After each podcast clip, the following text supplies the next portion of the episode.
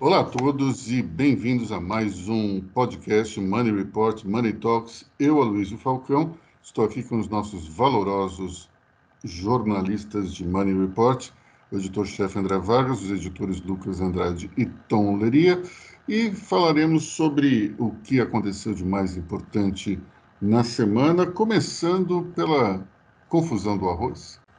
Quem se habilita? André? Bom, vamos lá. Em primeiro lugar, é preciso fazer algumas ressalvas. Né?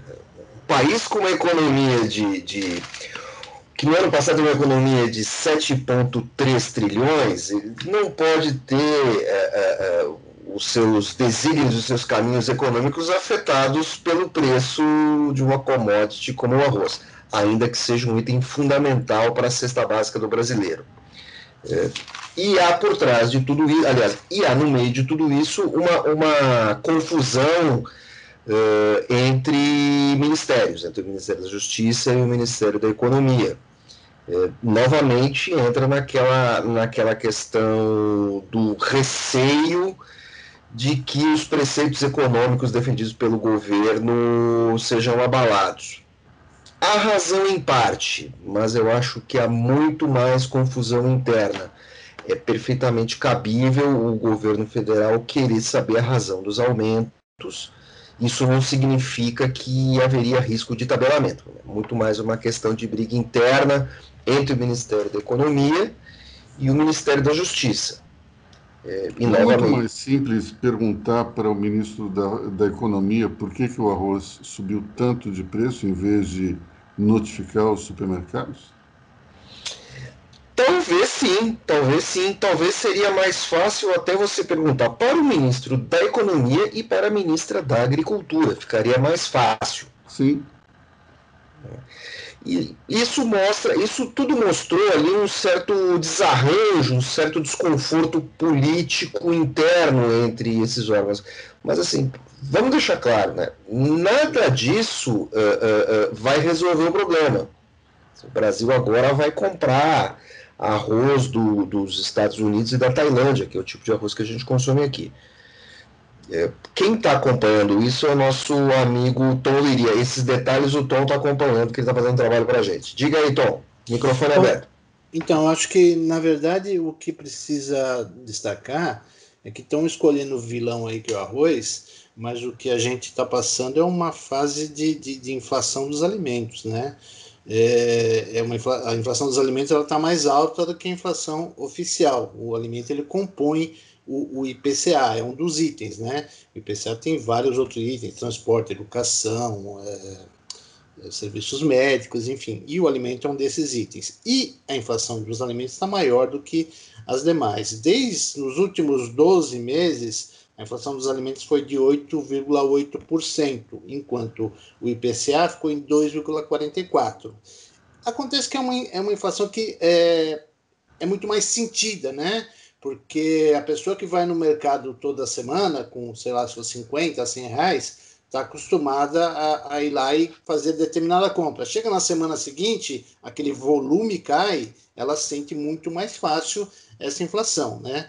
E, e, e o fato é que, por exemplo, desde o início do ano, o arroz aumentou 19,2%. Mas você tem outros produtos que tiveram aumentos até maiores. O feijão preto aumentou 28,92% a, o leite longa-vida, 22,99%. É, o óleo chegou perto disso, 18,8% de soja, 18,6%. Então você está arrumando um vilão. E é o arroz por quê? Porque nos últimos dois meses o arroz é, deu uma acelerada. Acho que estava querendo alcançar os amiguinhos, né? E deu uma acelerada aí. Por isso que se sentiu muito mais o, o, o preço do arroz. E isso tudo você tem uma série de fatores, né, segundo os economistas. Primeiro, o preço do dólar. Né? O, o arroz ele é negociado aqui e lá fora. E lá fora é, subiu muito a demanda por arroz por conta de problemas no, no, no leste asiático, com a produção de lá. É, subiu a, a, demanda do arroz e o Brasil foi onde um dos países onde eles vieram buscar é, o arroz e daí cresceu é muito a nossa exportação cresceu em quase 60% em relação é, ao mesmo período do ano passado, né? Então, é, isso tudo, a tendência é cair o preço, não, não só pela, pela taxação zero na importação, que vai vir arroz para o Brasil, mas também porque no final do ano, que estamos aqui há três meses, tem uma nova safra de arroz. Deve cair, possivelmente não deve chegar aos patamares é, anteriores à crise do arroz, mas vai cair com certeza. Então, arroz eu acho que é só o vilão da vez. Lucas. Acho que é uma questão muito ligada à popularidade do presidente Bolsonaro, né? Acho que como o Tom explicou aí, né, esse aumento da inflação dos alimentos, isso é mais sentido para a população mais pobre, é, que acaba tendo gastando dinheiro mais com, com, com alimentos, né? E a gente está vendo essa questão do auxílio emergencial, é, vai ser reduzido pela metade aí até o final do ano. E o Bolsonaro está tá preocupado aí com essa queda na popularidade, né? É, já vai ter essa queda no valor, né, de 600 para 300 reais, e aí a, essa população está vendo a perda do poder aquisitivo, né? Então o Bolsonaro está tá preocupado com essa situação e dá esse tipo de declaração um tanto que jogando para a torcida, né? Ah, estamos tentando resolver, estamos fazendo isso, ah, investigando o preço é, sobre esse tipo de fiscalização, eu acredito que seja uma coisa que o PROCON já faça. Se tem um aumento, uma disparada aí, o PROCON já, já avalia isso com base em denúncia. Não, não sei a, a necessidade aí de envolver a Senacom, o Ministério da Justiça e tudo mais. Se é um trabalho que municipalmente o, o PROCON já faz. Se tem alguma disparada nos preços nos supermercados, o PROCON avalia e aí toma as medidas cabíveis. Bom, a história, a história oficial é de que o ministro da Justiça teria pedido autorização ao presidente para é, notificar, através da secretaria, é, os supermercados e perguntar o porquê dessa alta. A questão toda é o seguinte: me, me passa um, um pouco a sensação de que o governo entra num, num modo populista um tanto quanto perigoso, porque a mensagem que se passa para a sociedade de uma maneira geral é de que o preço do arroz subiu por conta de uma especulação feita aos supermercados. Quando você vê a, a declaração inteira de Bolsonaro, percebe-se que tem um complemento que diz se a culpa for do governo, então nós vamos tomar as medidas cabíveis. No fundo, isso mostra que o presidente, quando ele falava na campanha que não entendia nada de economia, ele estava sendo sincero, porque a culpa não é nem do supermercado e nem do governo, é uma questão de oferta e de demanda. E, e com alguns, é, é, digamos, algumas pitadas de câmbio no meio. É óbvio que com a alta do dólar, o preço todas as commodities que é regido por essa moeda vai aumentar. Mas nós temos que lembrar o seguinte: se houve um problema eh, de fornecimento no, no Oriente e, portanto, as nossas exportações cresceram, a produção de arroz é de um tamanho infinito. Se você aumenta as exportações, é óbvio que você diminui a quantidade de arroz que vai ser destinada ao mercado interno. Portanto, é, é, a clássica equação da oferta e da demanda.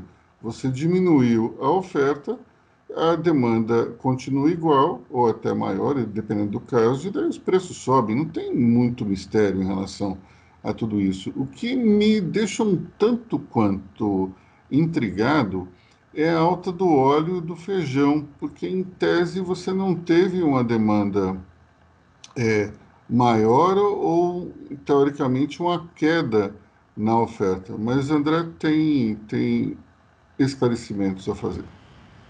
A questão do, do óleo de soja ela pode estar vinculada às exportações. Já a questão do feijão preto, ela está vinculada à produção interna. De tempos em tempos é preciso lembrar que nós temos uma oscilação no preço do feijão, porque o tipo de feijão consumido no Brasil não é consumido em outros países. Então, quando a gente tem uma quebra de safra do Brasil, o Brasil não consegue trazer o tipo de feijão, não feijão preto, esse, o feijão marronzinho, né? que tem vários, tem diferentes nomes no Brasil, feijão mouro, feijão carioca. É, esse feijão não é produzido lá fora em quantidade suficiente para abastecer o mercado interno. Na questão do arroz, é, me parece é, já está explicado, é, a gente esbarra num velho problema do Brasil. E esse problema é, é, é, ele diz respeito a estoques reguladores. O Brasil nunca conseguiu criar estoques reguladores. E estoque regulador não tem nada a ver com é, intervencionismo estatal ou não, e sim com equilíbrio de mercado. Estados Unidos tem estoque regulador, o Brasil não tem estoque regulador de arroz, como também há pouco tempo não tinha de álcool que é um produto que nós usamos como matriz energética para automóveis. E o uhum. Brasil também não tinha estoque regulador de milho também. Mas, mas teve café, não teve? Teve, mas não funcionou bem. Teve, mas não funcionou bem. Quer dizer, a gente precisaria ter algum, alguns itens, né? Teríamos ter estoques reguladores. Há alguns anos eu conversei, fazendo matéria sobre infraestrutura, eu conversei com pessoal de agro e perguntei sobre isso. E ele me deu uma resposta muito clara. É, ninguém ganha dinheiro construindo silo. E toda vez que o governo tentou construir silo para fazer estoque regulador, também deu errado. Ou seja, é mais uma daquelas mazelas que de tempos em tempos aparecem. Tá? É diferente, por exemplo, da, da, da, desses casos de inflação do tomate que nós tivemos aí no final do governo Temer, alguma coisa assim, que está ligado a um produto que não que compõe a cesta básica ali, mas que não é um item que você possa fazer estoque regulador e tal. Toda o arroz e o feijão são muito mais importantes do que o, o senhor tomate. Então, é essa questão das nossas mazelas que aparecem de tempos em tempos. Detalhe positivo, né? Nós, é, é, no meio dessa confusão toda, o preço do combustível está em baixa, por oferta e demanda. Então, assim, é, é, algumas coisas têm funcionado, outras coisas não, como acontece na economia. Vamos em frente.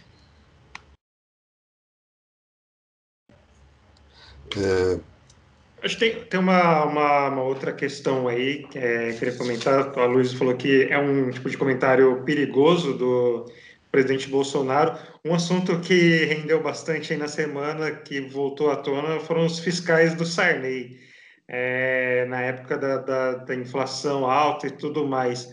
É, eu acho que cai nisso por conta dos apoiadores do presidente Bolsonaro, né? Esse tipo de discurso, temos que fiscalizar o preço, é, pedindo que dono de supermercado tenha lucro perto de zero em produtos essenciais. Isso dá margem para um tipo de apoiador mais, mais radical, assim, querer fiscalizar supermercado, é, querer bater de frente com isso. Eu acho que além de toda a questão econômica e política, é uma, uma coisa muito, muito perigosa também, pelo menos essa é a minha, minha avaliação. É, é, é aquela questão de você ficar elegendo vilões. E não é nada disso. Né? A, a solução desse problema exige racionalidade e, e conversa. Coisa que parece que não ocorre no governo. Parece não, não ocorre, dá para afirmar.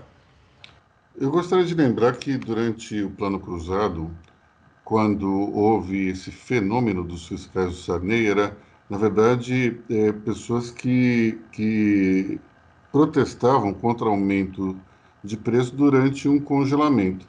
A gente sabe que congelamento e tabelamento não funciona em nenhum aspecto, mas naquela época houve uma espécie de hipnose coletiva e todos nós acreditamos que o congelamento era uma, era uma saída. O único economista que não apoiou o Plano Cruzado se chamava Paulo Guedes. E ele ia diariamente à imprensa dizer que aquilo era uma loucura, que não queria dar certo, que não funcionaria, e de fato não funcionou. Curiosamente, é, muitos anos depois, nós estamos num governo que, de alguma maneira, incentiva é, pessoas a fiscalizarem os preços dos supermercados e o ministro da Fazenda é Paulo Guedes. Mas não deixa de ser uma justiça poética, uma ironia histórica, não sei exatamente qual é o termo que a gente pode, pode usar, mas é extremamente curioso que isso aconteça depois de tantos anos e o principal crítico do Plano Cruzado seja justamente o titular do Ministério da Economia. Mas, enfim, é fazer o quê? São, são ironias da história. É, falando então saindo um pouco dessa questão do arroz, indo para a recuperação econômica, comércio e indústria reagiram, né, Lucas? E serviços anda de lado. É isso mesmo. É, ontem saiu o resultado do, do comércio, né? Foi uma alta mensal de 5,2%, se eu não me engano. Só que no acumulado dos últimos 12 meses já está no positivo, né? Está no 0,2. É, então, assim, mostra que o comércio está conseguindo recuperar muito bem os efeitos da, da pandemia e a, ten, a tendência é fechar o ano no positivo, né? É, no azul. A, a, produção industrial também tem tido uma recuperação rápida é, dos impactos da pandemia e o governo, né, a, a, Secretaria de Política Econômica tem destacado isso, né, uma, uma recuperação em V da economia. Mas como a gente já falou aqui em outros, em outros podcasts, você mesmo destacou bem, é preciso olhar os setores, né? E um deles é o de serviços, que ainda está tá patinando. Saiu o resultado é, agora de manhã, é, teve um crescimento mensal de 2,6%, mas se você pegar no acumulado do ano, de janeiro a julho, é, o tombo é de 8,9%, e considerando o acumulado dos últimos 12 meses, a queda é de 4,5%. Então, é um setor aí que ainda está patinando bastante, né? não está numa, numa recuperação em verão. A gente tem, tem, eu acho que em relação à área de serviços, uma questão crucial que as pessoas, quando elas, elas retomam os hábitos de consumo, elas vão para aquilo que é de fato imprescindível e necessário. Né? E no caso da indústria do comércio, isso se reflete muito claramente. Já na, no setor de serviços, é, muitas vezes são, são questões que são, são despesas, digamos, postergáveis. Isso tudo faz com que as pessoas, é, de fato, é, acabem deixando para lá a contratação de um ou outro serviço. Isso tudo gera, acho que, um problema na economia, já que a interferência do setor de serviços é enorme. Quando você vê, por exemplo, a FEComércio aqui em São Paulo, apesar do nome, ela é a federação de, do, dos agentes de comércio e de serviços, se não me engano. Então, é, tudo isso mostra que nós temos uma dependência também desse setor. Se, se esse setor ficar patinando, é, nós não teremos uma recuperação total em V, vai ser em V para para o, o, o comércio, para a indústria, e vai ser uma coisa meio, talvez em U, é, tem uma figura, uma letra nova que estão falando de K, né?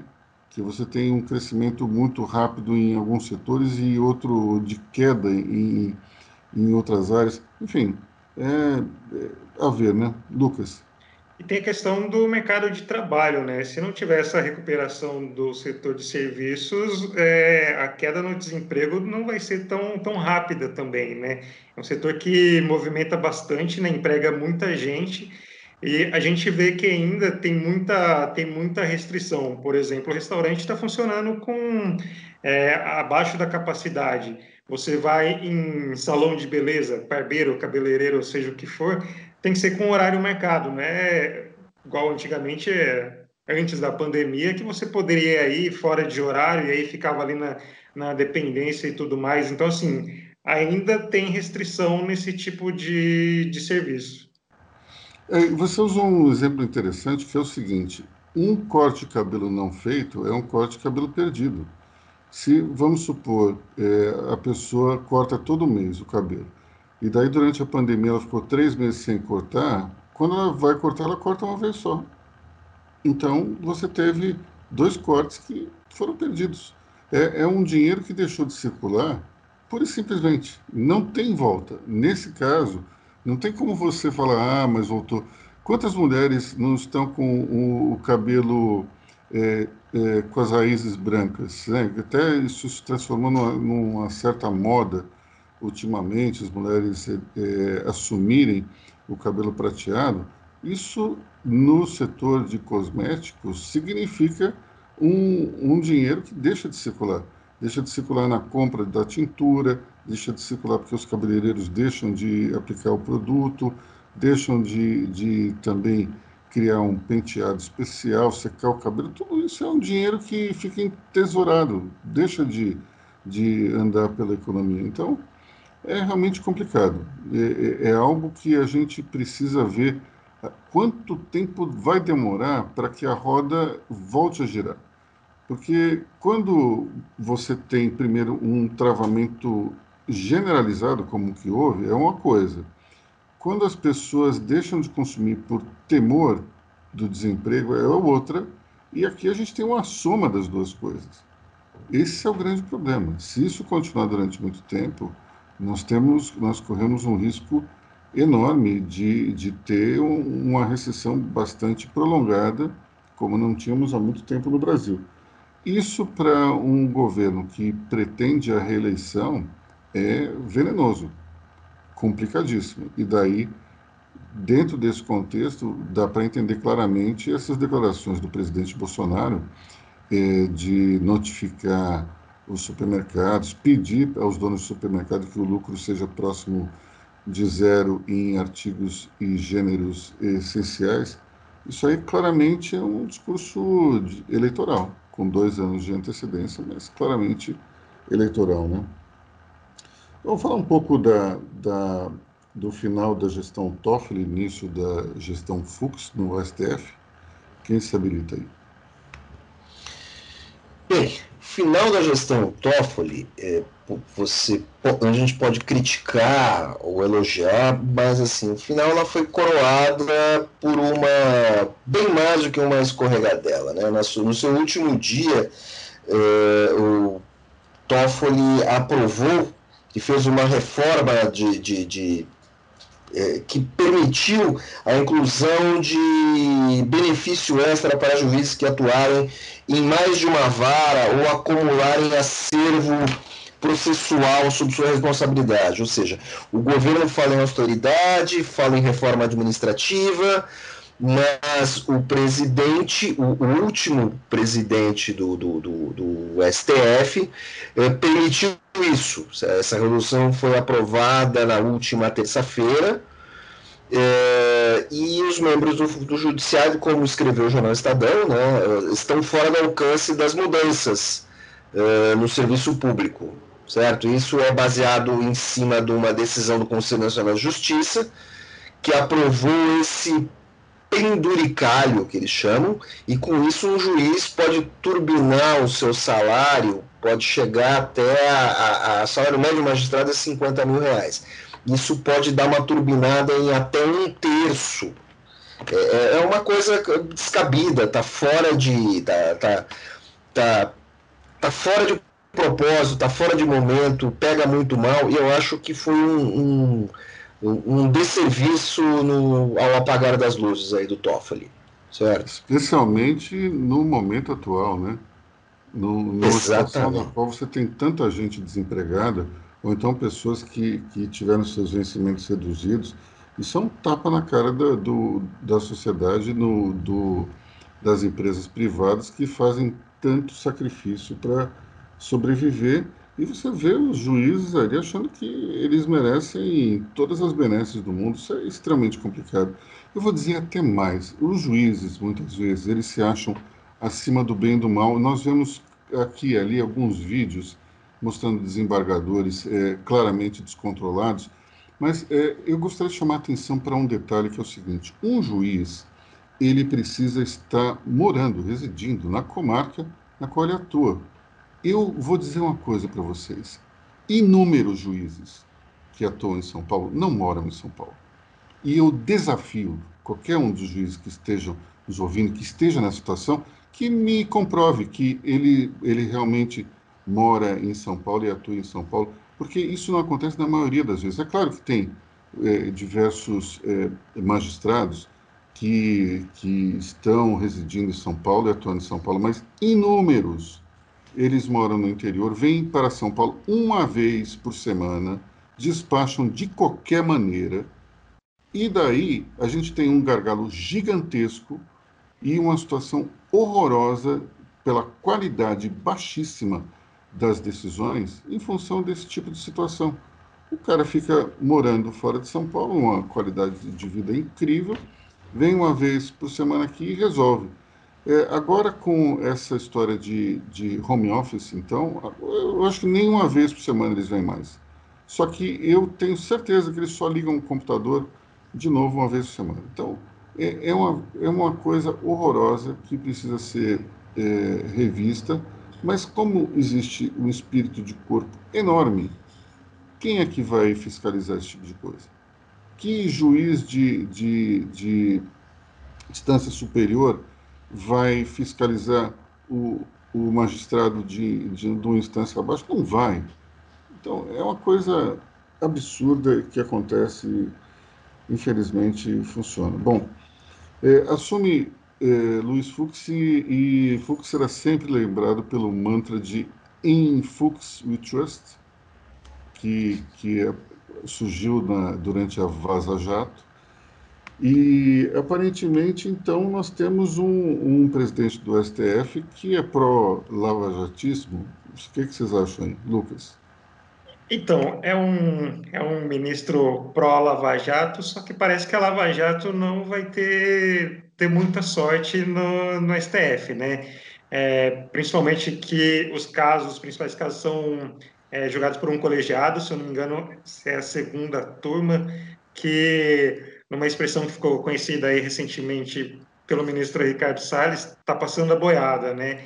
por conta do afastamento do ministro Celso de Mello, que está cuidando da saúde, é, os julgamentos estão terminados, terminando empatados, em 2 a 2 né? E aí, quando o julgamento termina empatado assim, é, o réu né, é, acaba sendo, sendo beneficiado. E aí, uma articulação para o Toffoli assumir o lugar do Celso de Mello nessa turma que julga os casos da Lava Jato. E o Toffoli com o Gilmar Mendes e o Lewandowski formariam uma maioria aí para derrotar é, a Lava Jato, né, os principais casos da Lava Jato. Então, assim, apesar de você ter é, um presidente de corte pró-Lava Jato, a turma que julga os casos da Lava Jato já tem uma maioria aí que pode ser contrária, né? Os outros dois integrantes é, são o ministro Edson Fachin, né, que é o relator, e a ministra Carmen Lúcia. Mas quando o novo ministro entraria no lugar de Celso de Mello, que ele, ele será jubilado logo, logo. Em novembro. Em novembro, né? Então, nós temos aí, digamos, dois meses de grandes emoções diante de tudo. Vocês acham que nesse meio tempo há um risco de cancelamento da operação? Porque já se fala abertamente nisso. Ela, ela foi, foi prorrogada, o André e o Tom podem me ajudar, foi prorrogada até, até janeiro, né? E a gente viu que a Lava Jato está tá mais ativa né, nos últimos dias. A gente tem visto aí, operações é, no Rio de Janeiro e, e tudo mais. Então, assim, a gente está numa corrida contra o tempo aí, com esse risco de ser, de ser encerrada. É, a Lava Jato vai, é, ela foi prorrogada até 31 de janeiro, é, meio que numa tentativa de desidratar a operação. Ela vai, iria definhar. Só que, como você falou, existe a reação dos procuradores que agora, com a saída do, da OTAN, da, da OTAN Deltan, Deltan, Deltan Todo mundo gosta de chamar o Deltan de Deltan, mas é Deltan. É, exatamente, exatamente. E eu vi isso acontecer na frente dele, ele reclamou comigo também, agora eu cometi essa, eu cometi essa bobagem. Mas assim, os procuradores agora vão tentar mostrar serviço, certo? Para manter a operação.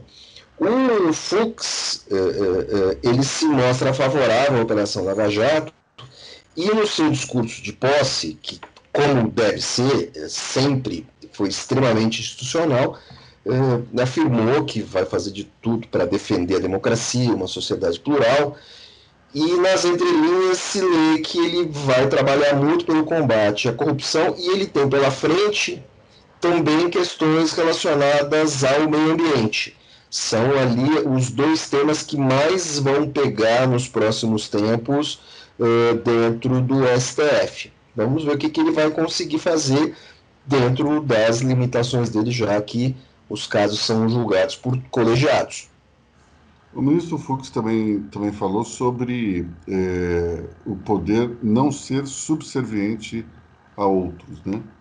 É, essa é uma frase absolutamente técnica, não tem exatamente nenhum mistério, porque de fato nenhum poder é subserviente ao outro, só que daí se criou já uma certa celeuma, porque é, está contra o governo executivo. Acho que muito pelo contrário, de todos os, os ministros que nós temos lá no, no, no STF, talvez seja aquele que tem um, uma um componente de personalidade mais é, agregador, não, não, é exatamente um sujeito brigão, enfim. Eu acho que ele falou algo para jogar um pouco para a plateia, mas se criou uma celeuma desnecessária. O que, que vocês acham? Exatamente. É, é mais aquele discurso, discurso técnico, né? Que todo, todo empolado. Ontem, durante a posse, foram vários elogios para o Dias Toffoli, até para o Fux. É mais, mais discurso para a plateia mesmo, mas na, na prática não, não, não, tem muita coisa. E o Fux, só para lembrar que a origem dele é o Rio de Janeiro, né? Assim como o presidente Jair Bolsonaro, é, os dois. É, então, o Fux conhece muito bem a justiça a Justiça do, do, Rio de Janeiro, né, onde tramitam casos da família Bolsonaro, né, e onde a Lava Jato está bem atuante ultimamente. Eu queria aproveitar esse gancho de é, STF para falar sobre uma decisão do ministro Ricardo Lewandowski, que passou por cima da, de, uma, de um, um despacho do Tribunal Superior Eleitoral, no qual ele, ele coloca já na eleição de 2020 eh, a necessidade de cotas de participação de candidatos negros.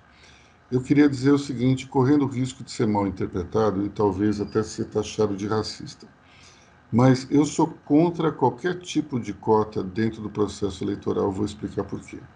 Hoje nós já temos cotas para candidatas mulheres. E quase a totalidade dessas candidatas elas não existem, é, ela não existe na vida real. São candidaturas existentes apenas para cumprir a lei. Eu conheço em alguns partidos, eu posso nominar, mas não vou fazer evidentemente isso, mas eu posso nominar cinco mulheres, por exemplo, que constam como candidatas, que, ou melhor, na última eleição constavam como candidatas. Não fizeram campanha, não trabalharam para ser eleitos, não fizeram absolutamente nada. Elas simples, simplesmente emprestaram seus nomes para cumprir a cota, porque os partidos precisam ter um número específico de candidatas mulheres. Agora o que vai acontecer? Nós vamos ter um número mínimo de candidatos negros. Vai acontecer a mesma coisa. Então, eu sinceramente acho que esse tipo de situação não é o ideal. Forçar a sociedade a criar uma consciência política nunca, nunca termina bem. Veja, por exemplo, a questão do voto obrigatório. Nós temos uma abstenção hoje altíssima. Nas últimas eleições, nós tivemos uma abstinência aí de quanto? 20%, Lucas? Acho votos? que é nessa, nessa linha, cada vez mais alta. Acho que pegar então, você tem, das você últimas tem, eleições para cá, cada dia mais. Você mais tem uma abstenção de 20%. Aí depois você tem a quantidade de nulos e brancos. Acaba, numa determinada situação, veja a, a eleição para a prefeitura aqui de São Paulo. Quando você soma abstenções nulos e brancos, é um número maior do que os votos que deram a vitória a João Dória em 2016. Esse é o fruto da obrigatoriedade do voto. Então, as pessoas simplesmente não querem votar. Isso cria algumas distorções. Nós vamos também, e nós já temos distorções no processo eleitoral com essa cota aí de mulheres. Nós vamos ter outra distorção. Um monte de candidaturas ali que não, simplesmente vão existir no papel para cumprir a lei. O que precisaríamos fazer é um tipo de estímulo direto entre, por exemplo, líderes de comunidade, entre pessoas envolvidas em algum tipo de atividade eh, social, nos sindicatos, eh, em qualquer tipo de situação que possa gerar pessoas que seriam bons políticos, seriam pessoas engajadas na atividade política. Agora, em vez de fazer isso, a gente decreta, olha, você tem X% de mulheres, X% de negros, e os partidos vão cumprir a obrigação, mas na prática vai continuar igual. Você pode ter um aumento, talvez mínimo, mas me incomoda toda vez que o governo resolve tutelar a vida dos cidadãos e dizer: olha, vocês precisam fazer isso. Eu acho uma atitude errada, mas é apenas uma opinião, já que o, o STF tomou a decisão e não tem nada que a gente possa fazer. Mas é, eu só acredito que vai haver um fenômeno igualzinho à obrigatoriedade mínima de candidaturas femininas. Isso é a mesma coisa. E acho que os partidos tinham que ter algum tipo de, de atuação.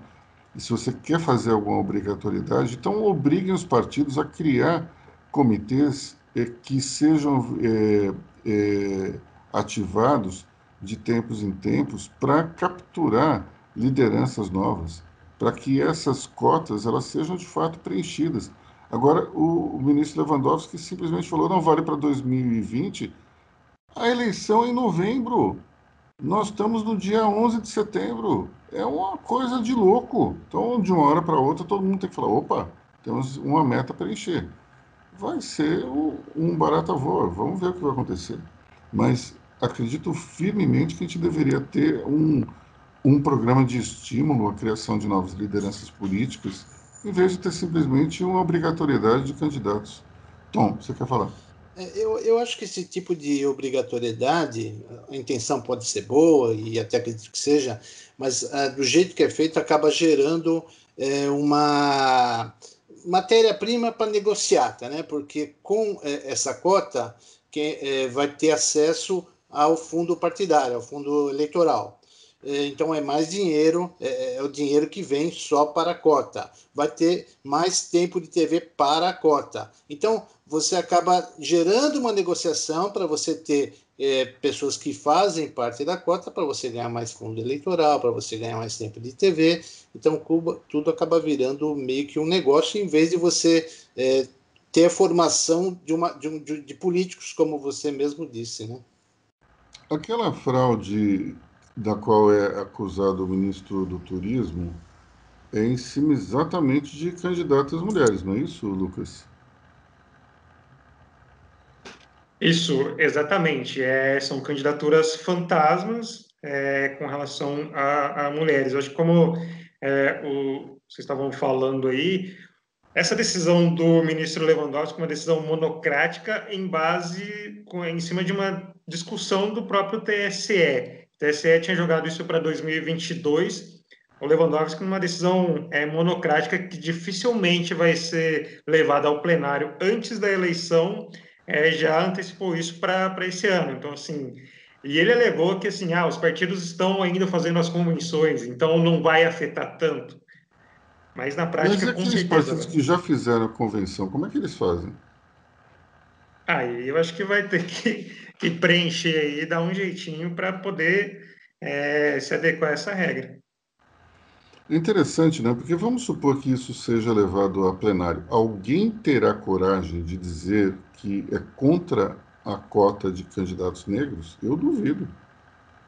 Mas acho que pode ser a questão de ser levado para 2022, arrastar isso aí para 2022, né? E não, não, não só agora talvez uma, até uma tentativa de rever, né, de rediscutir essa situação. É, mas eu acho, eu acho que é, é, é impossível. Essa decisão para ser 2020 não tem como retornar, a não ser que entre no plenário semana que vem, senão, como é que você vai fazer? Parece bem, bem improvável aí diante de outras, outras questões né, que também estão na pauta. Bom, ainda no cenário político, vamos falar do Rio de Janeiro? Quem fala? Lucas ou André? Acho que eu posso, posso comentar um, um pouquinho. Acho que o Rio de Janeiro ali está tá distribuindo operação, busca e apreensão para todo mundo, né? Direita, esquerda, é, para quem tiver ali na, na mira vai ser vai ser alvo, né? Só essa semana é, teve busca na casa do Eduardo Paes e do prefeito Marcelo Crivella, né? São os dois que vão disputar a prefeitura do, do Rio de Janeiro. É, também hoje teve a prisão do secretário estadual de Educação E eu não sei se já foi presa, né? Talvez quando o pessoal estiver ouvindo esse podcast, ela já pode ter sido presa da Cristiane Brasil, ex-deputada federal, filha do Roberto Jefferson, é, também por um esquema em fraudes de, de, de contratos. A gente vê, parece que a corrupção no Rio de Janeiro não tem fim, né? Não, nunca parece que vai acabar, né? Isso envolve todos, todos os mandatos, todas as, as secretarias, e aí passa desde saúde, educação, assistência social, tudo, tudo tem brecha para corrupção. O Lucas, sabe que eu, eu já pensei muito sobre esse tema e antes eu, eu, eu tinha a mesma opinião que você. Hoje eu, eu tenho uma opinião ligeiramente diferente. Eu acho que a questão é a seguinte: o que acontece no Rio de Janeiro acontece em talvez maior ou menor escala em todos os outros estados. O que a diferença para mim é a, a qualidade da governança da corrupção. Então, a impressão que eu tenho é que talvez aqui em São Paulo se tenha, é, eu não digo que, que os governadores têm participação nisso, mas me parece que os, o, as autoridades corruptas elas têm uma preocupação muito maior em apagar os seus, é, os seus rastros do que no Rio de Janeiro. E no Rio de Janeiro você tem a atuação direta dos governadores. Né? Isso é um negócio inacreditável. Você não tem como você falar, ah, mas não tem como não roubar sem a, a atuação do, dos mandatários. Tem sim, claro que tem. Você tem especialmente, e, e muita gente até fala, não, mas tem empregão é, eletrônico, como é que dá para fraudar? Dá para fraudar, sim. As pessoas acham que o empregão é, eletrônico é a prova de, de fraude. Não, senhor, não é não. Tem como sim. Então, a, a questão toda é que talvez os, os elementos de governança dos outros governos estaduais sejam melhores de maneira que é, não se capture tão facilmente, né? Agora, no Rio de Janeiro tem essa questão, todos os governadores estão, dos últimos aí, estão envolvidos, até o, o, o último fio de cabelo, no caso do Witzel talvez não, é, porque falta cabelo ali, né? mas é, nós temos aí é, uma situação totalmente sui generis. Embora no caso do Witzel o processo ainda está andando, você não possa cravar é, com certeza se houve a participação dele ou não. Há evidências muito sérias que, que comprovam delações premiadas, mas é, o processo ainda não chegou ao fim. Os outros, no entanto, são, já foram presos, já teve prova, não tem o que questionar. Mas é uma coisa realmente grave. Tá? Eu acho que essa é a única diferença que tem entre Rio, São Paulo e outros estados, mas eu acho que tem uma corrupção generalizada hoje em todas as esferas é, do poder público e é difícil você tirar isso. São anos e anos de corrupção andando a toda. Eu lembro de uma história que me contaram é, no início do governo Lula, no qual a pessoa falava que havia um ministério que tinha o que ele chamava de fábrica de dinheiro e que próximo ali da eleição, essa fábrica foi fechada para que não se criasse nenhum rastro e não se criasse, eh, não se desse uma munição para o governo do PT que iria assumir. Passado um mês, dois meses, o, a pessoa que pilotava eh, essa fábrica de dinheiro olhou para um lado, olhou para o outro, viu que ninguém estava prestando atenção e abriu a torneira de novo. Então, eh, essa torneira era justamente no Ministério da Saúde. E isso, essa fábrica de dinheiro, era a máfia dos sanguessugas, que saiu em tudo quanto é lugar, inclusive na revista que eu editava na época. É, só que a gente tem uma situação muito séria. É, a corrupção está entranhada de uma forma tal na máquina pública que ela não vai ser eliminada em um mandato, em dois, em, é, vai ser um processo longo e penoso. Lucas, queria falar alguma coisa? Não, só, só complementar que talvez esse tema corrupção não seja discutido na campanha da Prefeitura do Rio de Janeiro, né? Que com todo mundo envolvido, acho que dificilmente alguém vai levar isso para os debates, né? E todos os partidos, né? Você não tem como dizer, olha, ah, o PT está fora, não, o PT está dentro. Ah, esse partido aqui, não. Todos estão, de alguma maneira, acusados. Quando você vê a Alerj inteira, praticamente, você tem, acho que, meia dúzia de, de deputados estaduais que não foram envolvidos em nenhum tipo de acusação. Isso é um negócio impressionante, é inacreditável. Agora, é, aquela coisa que não se fala em corda na casa de enforcado, aí é impressionante, porque está todo mundo ali enforcado. Todos os candidatos têm algum probleminha aqui ali, então vai ser difícil. E o PSDB não vai lançar candidato, né? Paulo Marinho renunciou, não é isso? Isso, o Paulo Marinho não, não vai ser candidato, se eu não me engano, vai apoiar o Eduardo Paes. Paulo Marinho está envolvido numa discussão com Flávio Bolsonaro, né? É, sobre é, antecipação de uma operação da Polícia Federal. Acho que por conta disso, dessa enrolação dele é, com a justiça, essa briga com, com a família Bolsonaro, é, optou por não, é, não, não, não sair candidato à Prefeitura do Rio de Janeiro, né? E talvez outras coisas por trás que a gente não saiba. Olha, o PSDB nunca existiu no Rio de Janeiro, né? essa é a verdade. É impressionante. Eu acho que talvez a expressão mais forte do PSDB no Rio de Janeiro eram as viagens constantes do Aécio Neves para a Cidade Maravilhosa, porque é um negócio impressionante. Os caras não conseguem se instalar no Rio de Janeiro. Nunca conseguiram. Mas o Rio de Janeiro tem algumas peculiaridades políticas incríveis, né? Na época da ditadura, por exemplo, no, no, nos anos finais, nós tínhamos as eleições indiretas para governador. Então, em todos os estados, a Arena ganhava, porque, afinal de contas, a Arena, que era partido da, do governo militar, controlava o Congresso, controlava as, as assembleias eh, estaduais e, portanto, no processo de eleição indireta, esses veículos legislativos eram quem elegeu os, os governadores e também depois o presidente. Bom, então todo mundo era da Arena. No Rio de Janeiro, não. Era o MDB. Era um negócio que não dá para entender, mas é, é, que o MDB no Rio de Janeiro era diferente também. Era um MDB mais governista do que o MDB tradicional, que era de oposição. Então era muito louco, porque você tinha o governador Chagas Freitas, que era do MDB, não era da Arena. É uma coisa assim meio que inacreditável, mas é, acontecia só no Rio de Janeiro.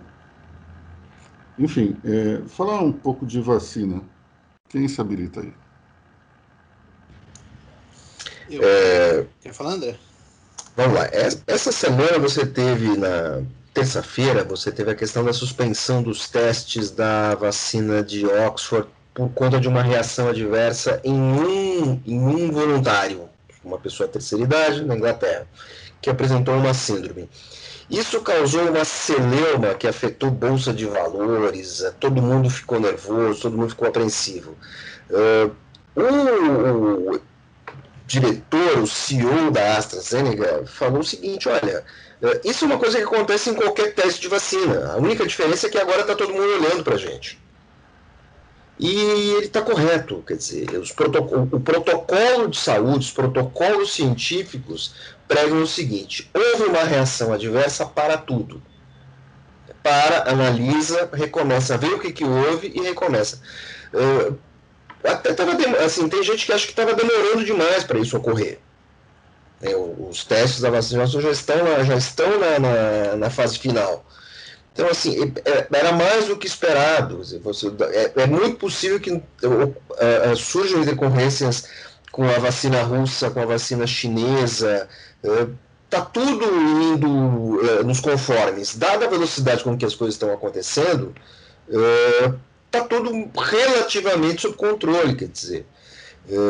essa, essa preocupação dos mercados e das pessoas, cidadão comum, faz, elas fazem sentido, que as pessoas precisam se informar, mas assim, está tudo mais ou menos dentro do previsto. Né? Tom, você queria falar alguma coisa?